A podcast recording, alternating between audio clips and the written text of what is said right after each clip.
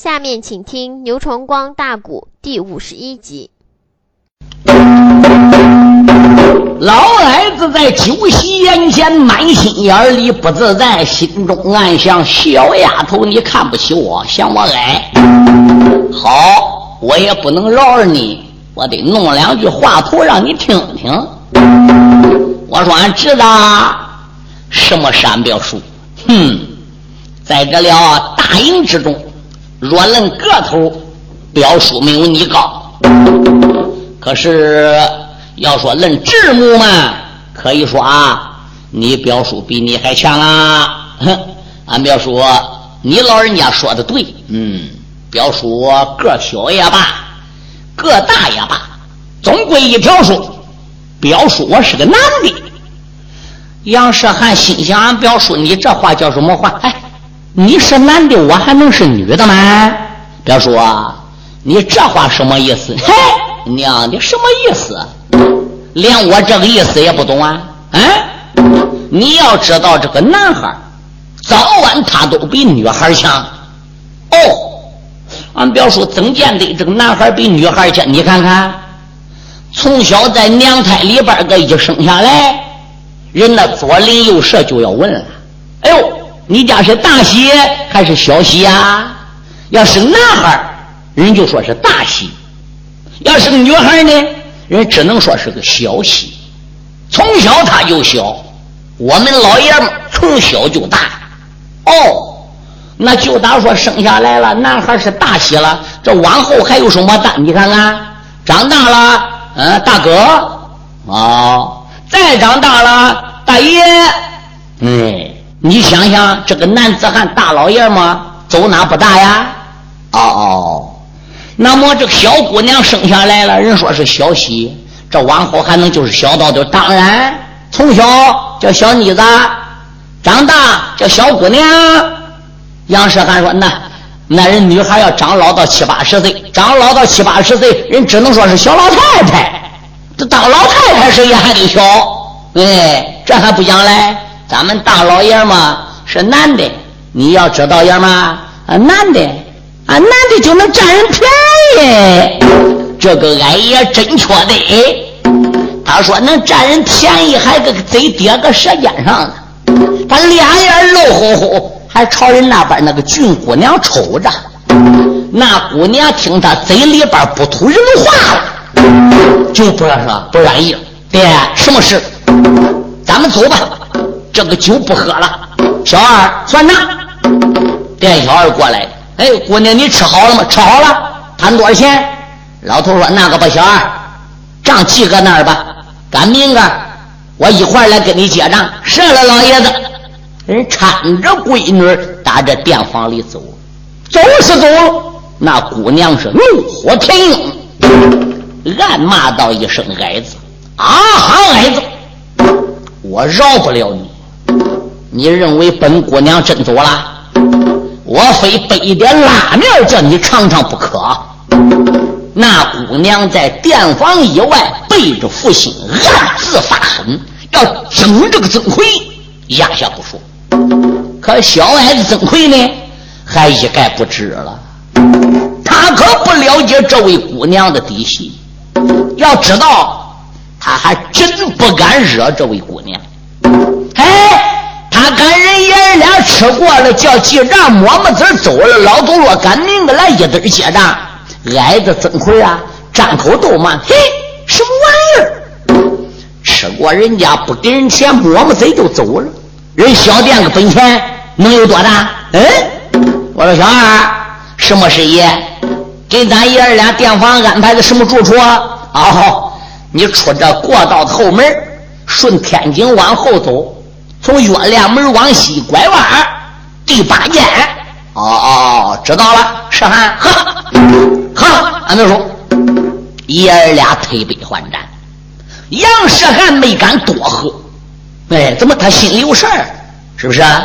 怎么样能打开金塔阵？怎么样能把我二叔杨怀兴找到？怎么样能救出俺爹玉面虎杨怀玉？这个矮子曾奎呢，就左一盅就右一杯。左一碗就右一黑腰子，嗯，一会儿他喝的狗黑认不得个铁勺子了。还是杨世汉把他给拽着拉着，这才给拉到房屋里边个休息。杨世汉在床上边翻来覆去睡不着啊，心中暗想：哎，也不知老将军曾杰、曾福生找俺叔叔往哪找的。如果俺这双方的人找的要不在一条线上，还很好。万一我们找过这一道线被老将军曾杰、曾福生给找挂了，那么俺爷儿俩还等于白走这一条路。二叔啊，你不往宋营来，你不破金塔阵，不救你哥哥，你到底跑哪去呢？石汉翻来覆去，到了小鸡叫二遍了，还是没睡着。表叔醒醒，表叔醒醒，鸡叫二遍了，天快亮了，咱起来吧。嗯嗯嗯，酒酒呢嘞？菜呃还没上齐呢，还有碗汤好。杨世汉一听，他妈没，他酒还没醒了，还瞧见菜没上齐，还有一碗汤嘞。杨世汉心里纳闷又睡不着觉。东方宝贝的心中暗想：我出去散散闷吧。杨世汉把个衣服一披，打这个店房里边就出去了。哎，谁知杨世汉这一出去，顶到天亮还没有回来，矮子曾奎就醒。等会儿醒来都喊了：“世汉，世汉，世汉哪去？人哪喊杨世汉？杨世汉也不回来呀！我侄子还能出事吗？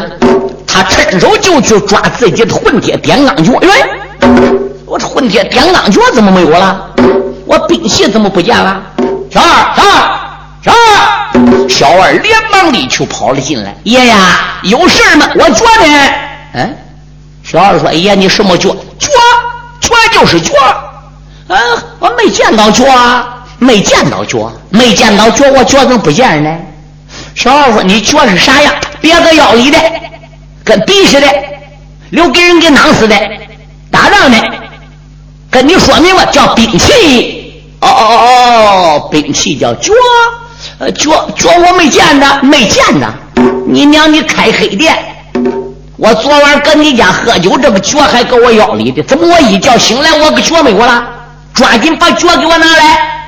小二说：“我我没见着你脚，就搁你家不见，不见就得找你要，不把我脚拿来，我我这就抄你个脸！”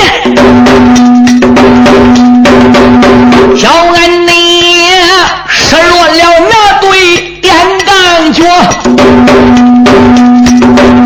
喝一声，小儿你不知，且听着。今天你把兵器交给我，我与你话有的千番，再不说。店房那里，你不把兵器交给我。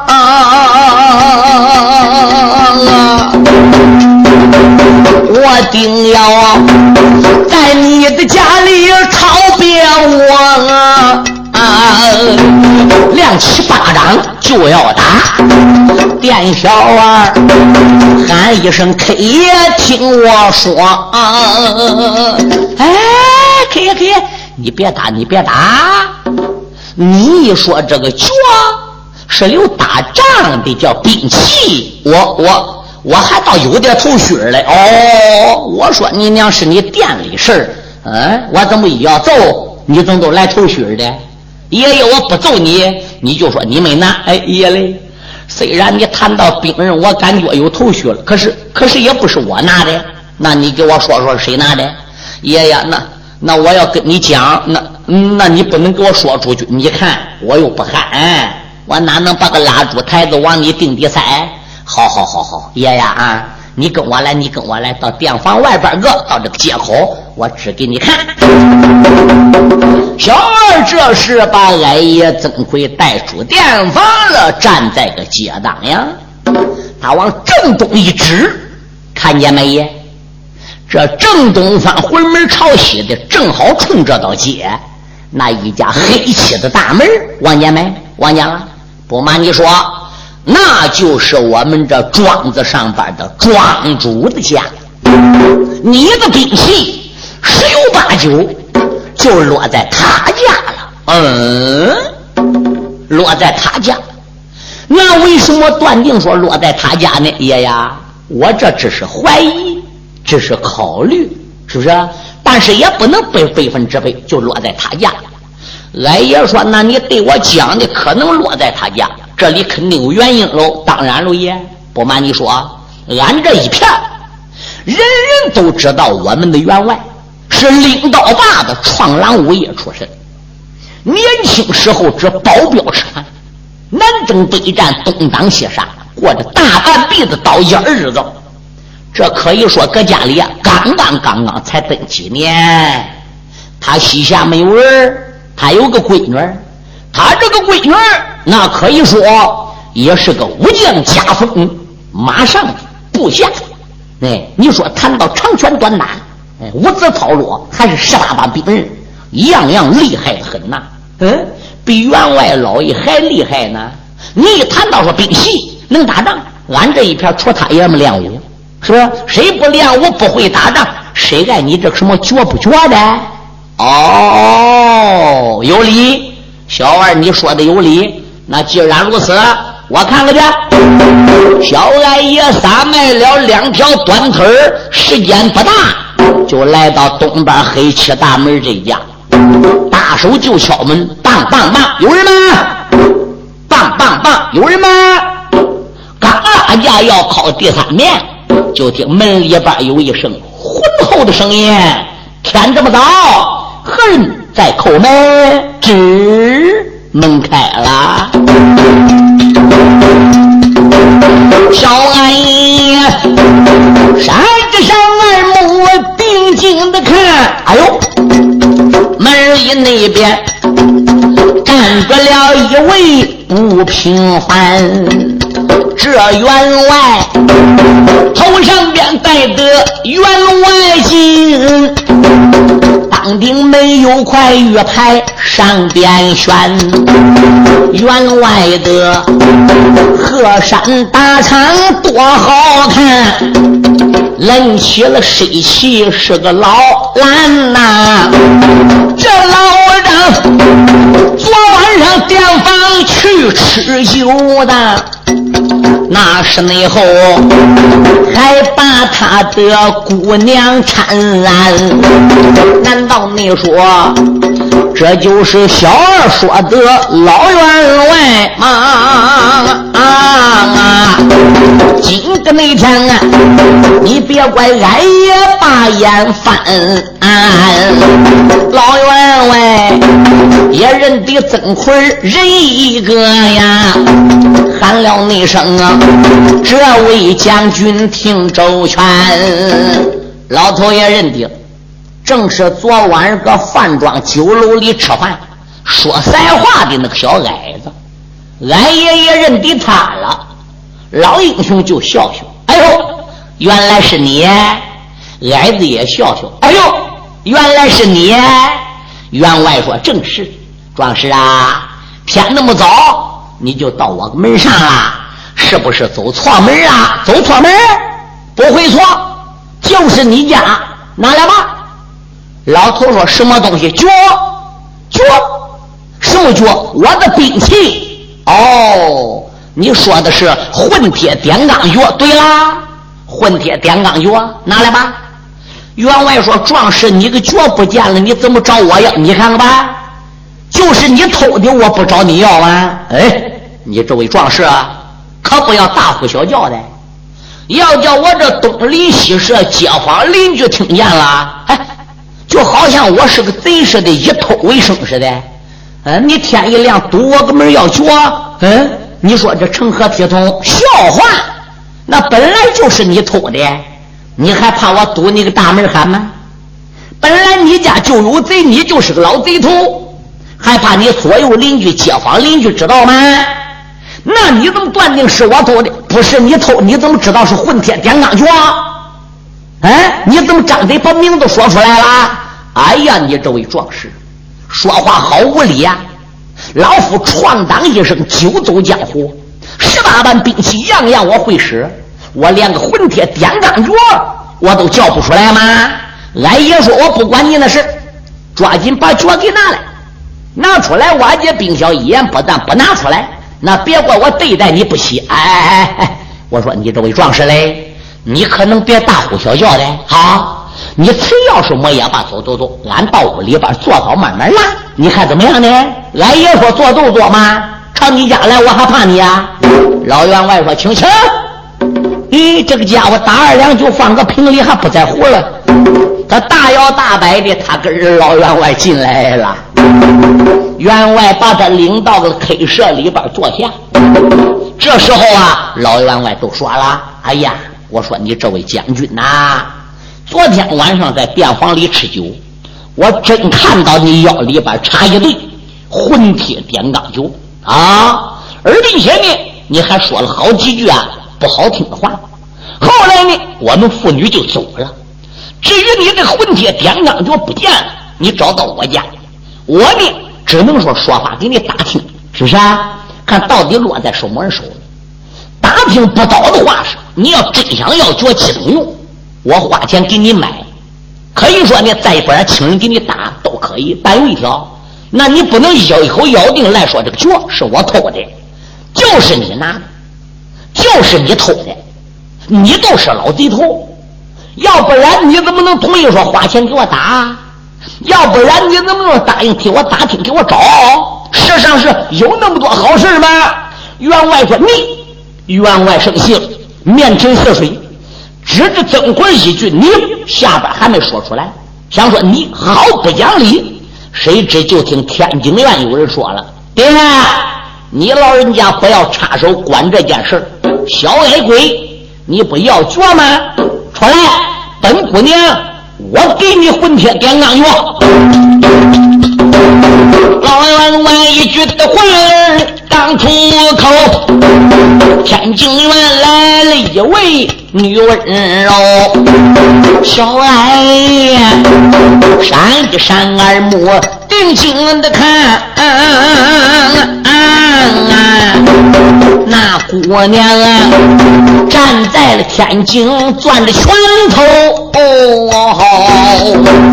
年龄也只有个十五六啊，真好比观看仙子降九州，认定了。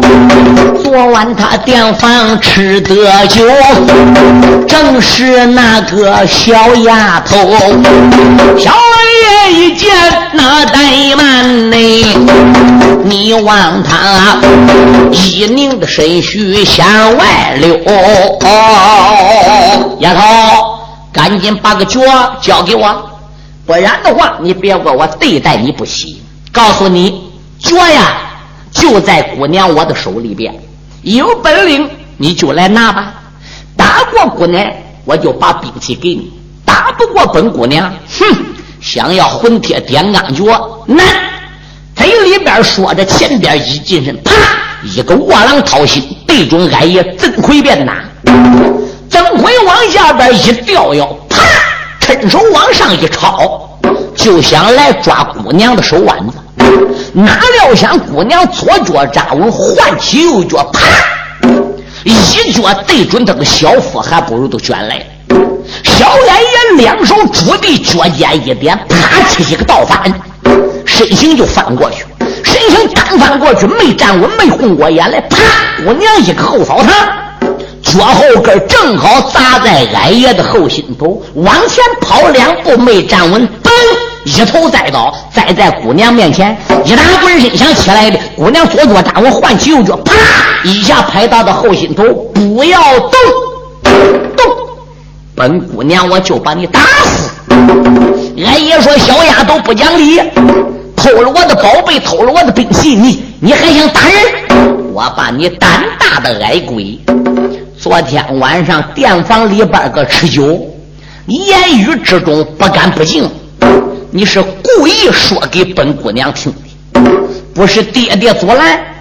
昨晚上我就打算找你出气了，我还没捞到找你出气。天一亮，你堵咱家的门又来找咱爷们算账，你认为俺爷们是好惹的吗？哎，别看郭奶奶是个女流之辈，宽道之家，我打你这小矮鬼是绰绰有余。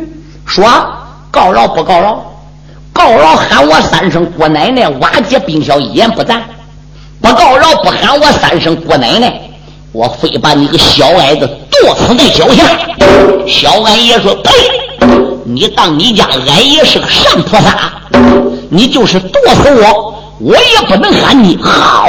那就别怪本姑娘，姑娘这个脚扎在他后背还没收回来嘞。哎，那么一抬足就想往下跺。”谁知他这个足一抬起来，这个矮子断我，还不如滚一边去了。小姑娘跟头就断。谁知就在这时，门口有人一声呐喊：“丫头住手，少要撒野！”小矮应声音一望：“哎呀，表侄啊，赶紧来呀！表叔，我吃亏了，这个丫头厉害呀！表侄啊，快来呀！有书又说是谁？不是别人，美男子少英雄。”杨世汉来了，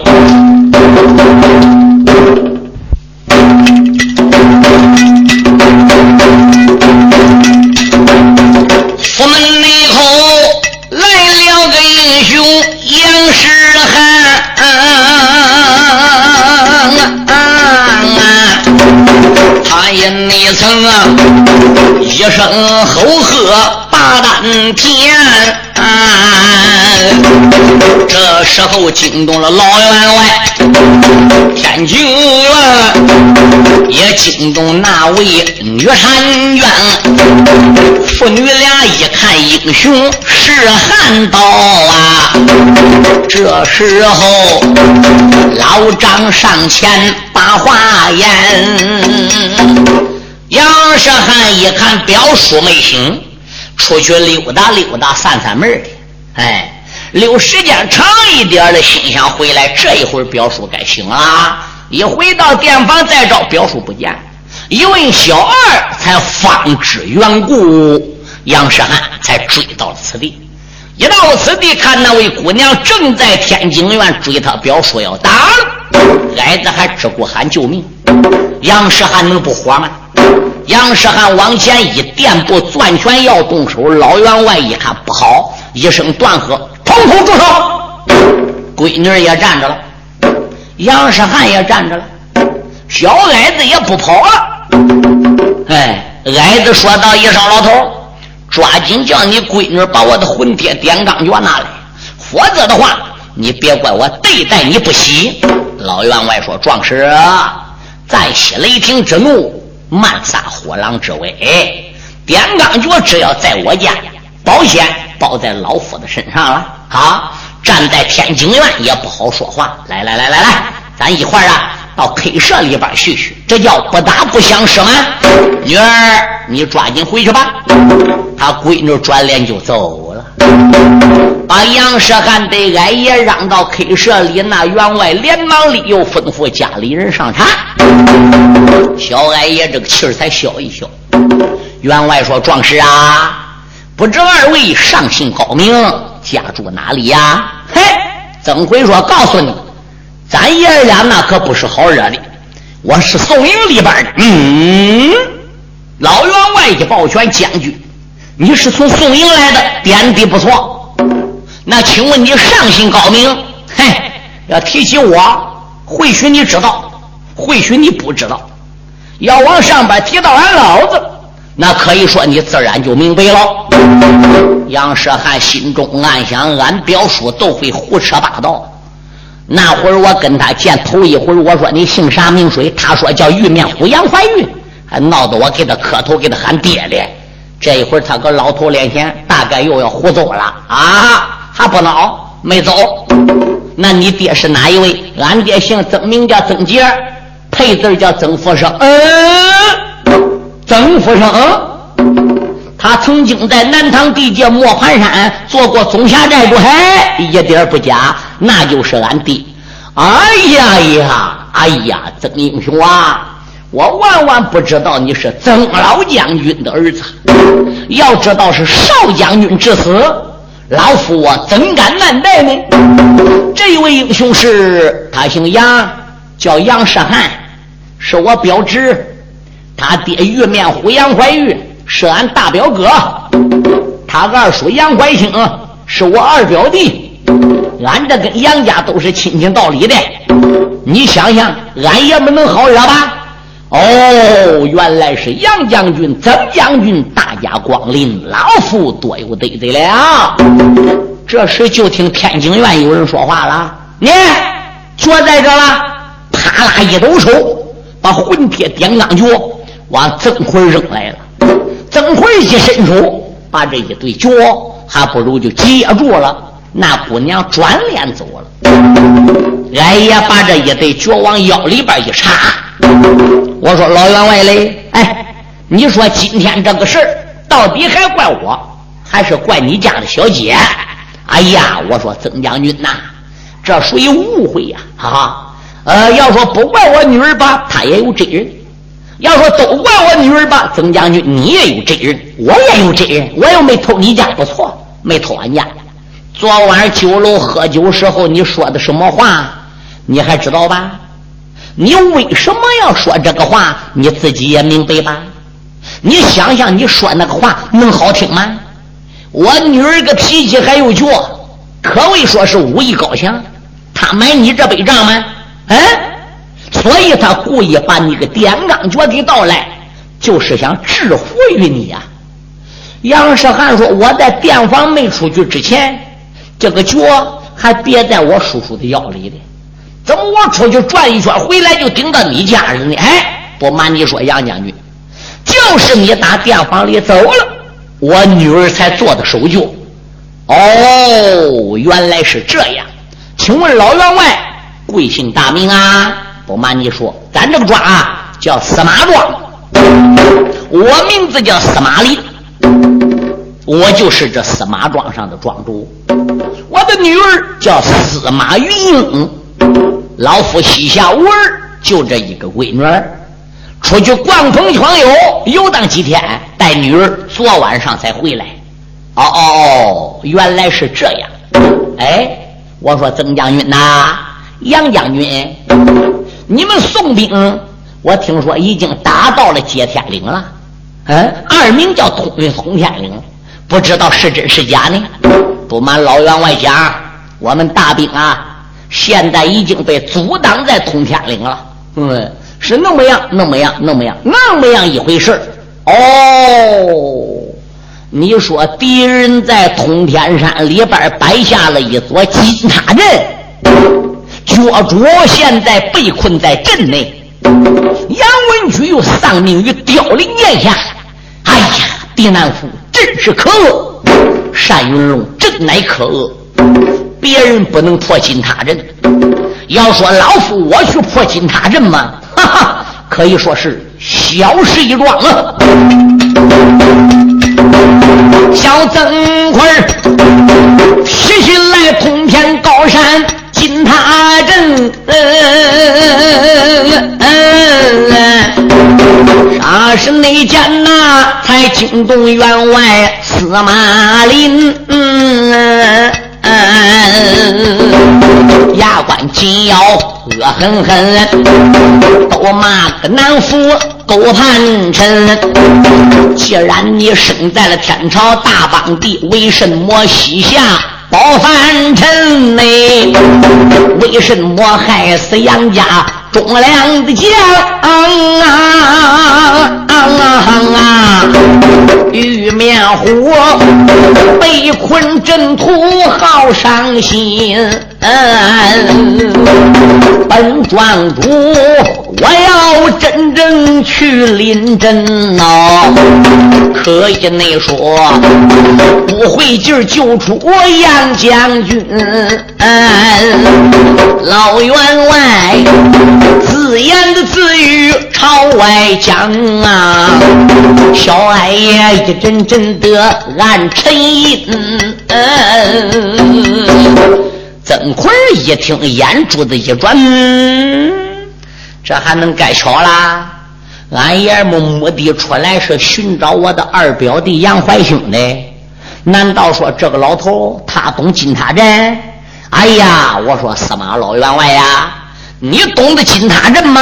哈哈哈哈哈哈！我要不懂金塔阵，我能随随便便乱说话吗？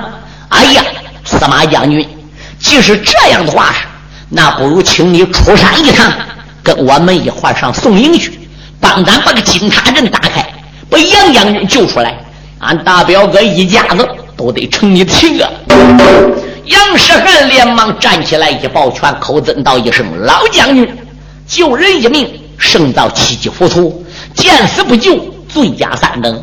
既然您老能破金塔阵，世汉我就求你帮忙了。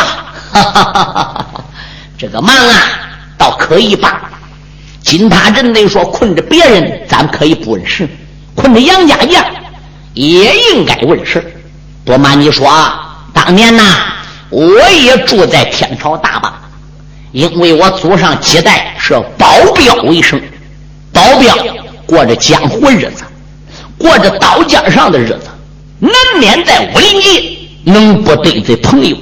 时间一长，得罪朋友较多，啊为了避开这些麻烦，所以呢，我弃了保镖这一行不干了，带着居家就来到西凉这个地方安了个家。哦，原来是这样。你想想，天朝大邦，咱的兵，咱的将，打到西凉地界了。杨家是干过忠良，何人不知？我听说玉面虎杨文我杨的儿子被困。嗯，你想想，你啊，我这心里边个能不想搭救杨家将吗？可惜的一条，我去不割。那老员外，你怎么说？你去不割？你看看。一者我不吃粮当兵，二者我跟你宋营里所有的人无亲无故，我何必要横插这一杠子呢？话再说回来了，金塔镇又是好破的吗？那是拿自己的命去玩的，说不定把杨将军救出来了，自己的命能叫滚刀给绞了。我说可得，呃，曾奎说是那倒也不错，那攻打金塔镇可不是个小事对，不过有一条老将军，咱大营之中无人能破阵。你要有这样本领，何必坐在家里不出头呢？你要真能救了我大表哥杨怀玉了，大元帅穆桂英也不会慢待于你啊！搁军务营有一官半职，后五天回到中国了，你也有一席之位，你看哪点不好？哈哈，老夫有的是钱，一我不图名，二我不图利。日子够过的，我也退出江湖了，我又何必多管这个闲事呢？何况来说，俺不沾亲不带故，我为什么要去要办啊拼这个命呢？咱真正要说能沾上什么亲戚，那也倒罢了。俺爷曾奎心中暗想：老家伙，刚才说过一遍，无亲无故不能去打阵，那你又一个劲夸口说你能破阵干啥呢？这刚才又说第二遍无亲无故哦，那证明要有亲有故就能去打仗喽。曾辉说：“老员外呀，那真正咱要接个亲戚了，那你就能出山帮忙喽。”老员外说：“那是自然。”那员外你说说，哎，你跟宋营打算接什么样的亲戚才能称心如意呢？哎，他看看杨世汉，不瞒你说，曾将军。这位杨将军一进门，我就看中了。昨天晚上店房里边一照眼我都打心眼里边佩服。但是我可不知道他是杨门之后，只知道现在今天我才知道他是玉面虎之子，是不是啊？忠良良将人人所敬，奸臣贼子人人所恨。老夫膝下还有没有儿？就一个闺女。你说我要去打仗拼命有个好歹，我把个闺女给撇下了，何人照管呢？哦，哎呀，曾奎心想，我明白了，老家伙大概是看中俺表侄了。曾奎站起来一抱拳：“司马老员外，你看这样行不行呢？你家姑娘我看也只在十五六，俺这个表侄吧，今年也才十五六啊，人品出众，相貌超群。”我在当中做个媒，你把石汉收下来做个鬼，那么你的女儿从今往后也就是杨门女将了。这样是钢刀落不断的亲戚，你看好与不好呢？老员外说：“那我就多谢曾将军了。”俺爷说：“俺表侄，快快，赶紧跪倒，给你老岳父磕头。”他因那个虎视心灵小曾奎如此的这般讲明白，杨世汉听罢。猛一愣，表述也不住喊一回。想当年初，我的亲娘对我讲啊，这个军委啊，元帅定下大军规，哪一个临阵招西啊？帮将西来人头推，想起你来，我武令又把大营里，这一会儿又招女苗妹，二贼鬼也还得了啊！祖母内他必然要把我头来 K，小石汉如此这般朝下人。闹，那一旁喜欢小曾奎。曾奎说：“石汉呐，我跟你讲吧，你别看表叔个不大，搁宋营里也算个名将，连你祖母奶奶大元帅穆桂英都得听我的，我叫他干啥他就干啥。你想，你临阵招妻是白招的吗？你招了司马小姐，你老岳父就能去等他打啊打阵。”阵图打开，你爹玉面虎就能救出来。你想想，还是你临阵招起这个最大呢，还是救出玉面虎？你爹杨怀玉个功大呢？哎，就算你临阵招起有罪，老将军为你监工赎罪，那也算后本喽。同时来说，你祖母奶奶真正要治你个罪，乖乖，你一个劲儿的把这个责任往表叔我身上推，就说我叫的，你看哪点不好？这哎呀，乖乖，赶紧跪下磕头吧！杨世汉一想也罢，这光叫我招亲，又没叫我立即拜堂成亲，这也不管临时找个那隔成。我先把老头给轰去，金塔镇打开救出俺爹，然后再禀报于老祖母。老祖母答应这门亲事就很好，不答应俺都拉倒。那会儿。反正俺爹也平安无事了。杨世汉跪倒了，口子岳父老人家在上，小婿世汉给岳父磕头了。哦，老员外司马懿洗的胡子扎沙沙的，连忙里站起来，两手拉起杨世汉小婿，免礼平身，免礼平身，谢你表叔为媒，多谢俺表叔免了免了，自己爷们。老员外对杨世汉上一眼下一眼，左一眼右一眼的变，越看是越高兴。丫头，丫头打外边进来了，什么是员外？快禀报给你姑女司马云英得知啊，叫她赶紧梳洗梳洗，打扮打扮。今天是她的喜期，我把她的终身大事许配给杨家的后代少公子杨世汉。哎，今天叫他两个年轻人完婚就算。杨世汉一听，怎么着？阿，妈妹，那可坑喽！他往他表叔看喽，小矮也曾奎一个摇嘿，也傻眼喽，听不懂啦？曾奎自叫曾奎，这老头咋搞的？有神经啊！这亲戚刚刚才提好，今天就打算叫两个孩子完婚，这这这未免太急了吧？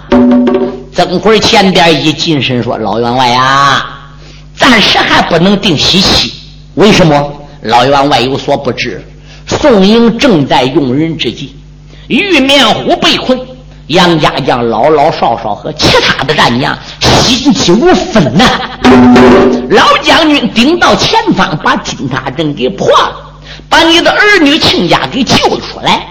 那会儿你爷儿俩一块到前方送营。”老太君也在场，穆元帅也在场，杨家上下多少代，那个喜事办的简直就大了，欢天喜地了，众将也参加了，我们也讨杯喜酒喝。你想，搁你家，你家爷儿俩，俺这来爷儿俩，共计四口人，这个喜事办也不热闹啊。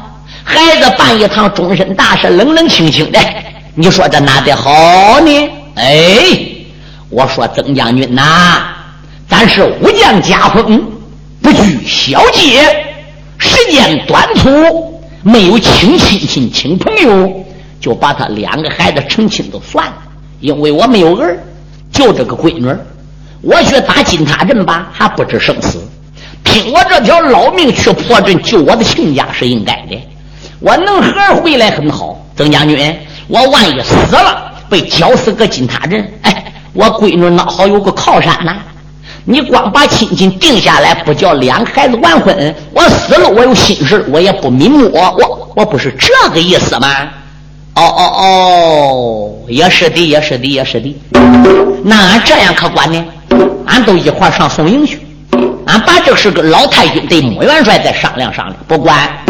我就是这个条件，是汉跟我女儿定亲了，答应今天完婚，老夫明天动身就去破阵；不答应跟我女儿完婚，定亲也等于被定啊！这杨世汉说：“表叔，这这我有点不敢呐。”曾奎眼珠子一转：“完了，表侄，这个家呀，有你表叔我当了，完婚就完婚吧。老员外，那那就那么着了。”老员外没有办法。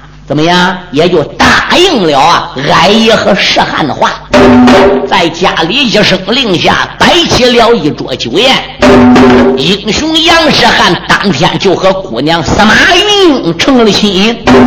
一夜无辜没有说唱，第二天早断清晨用罢早饭。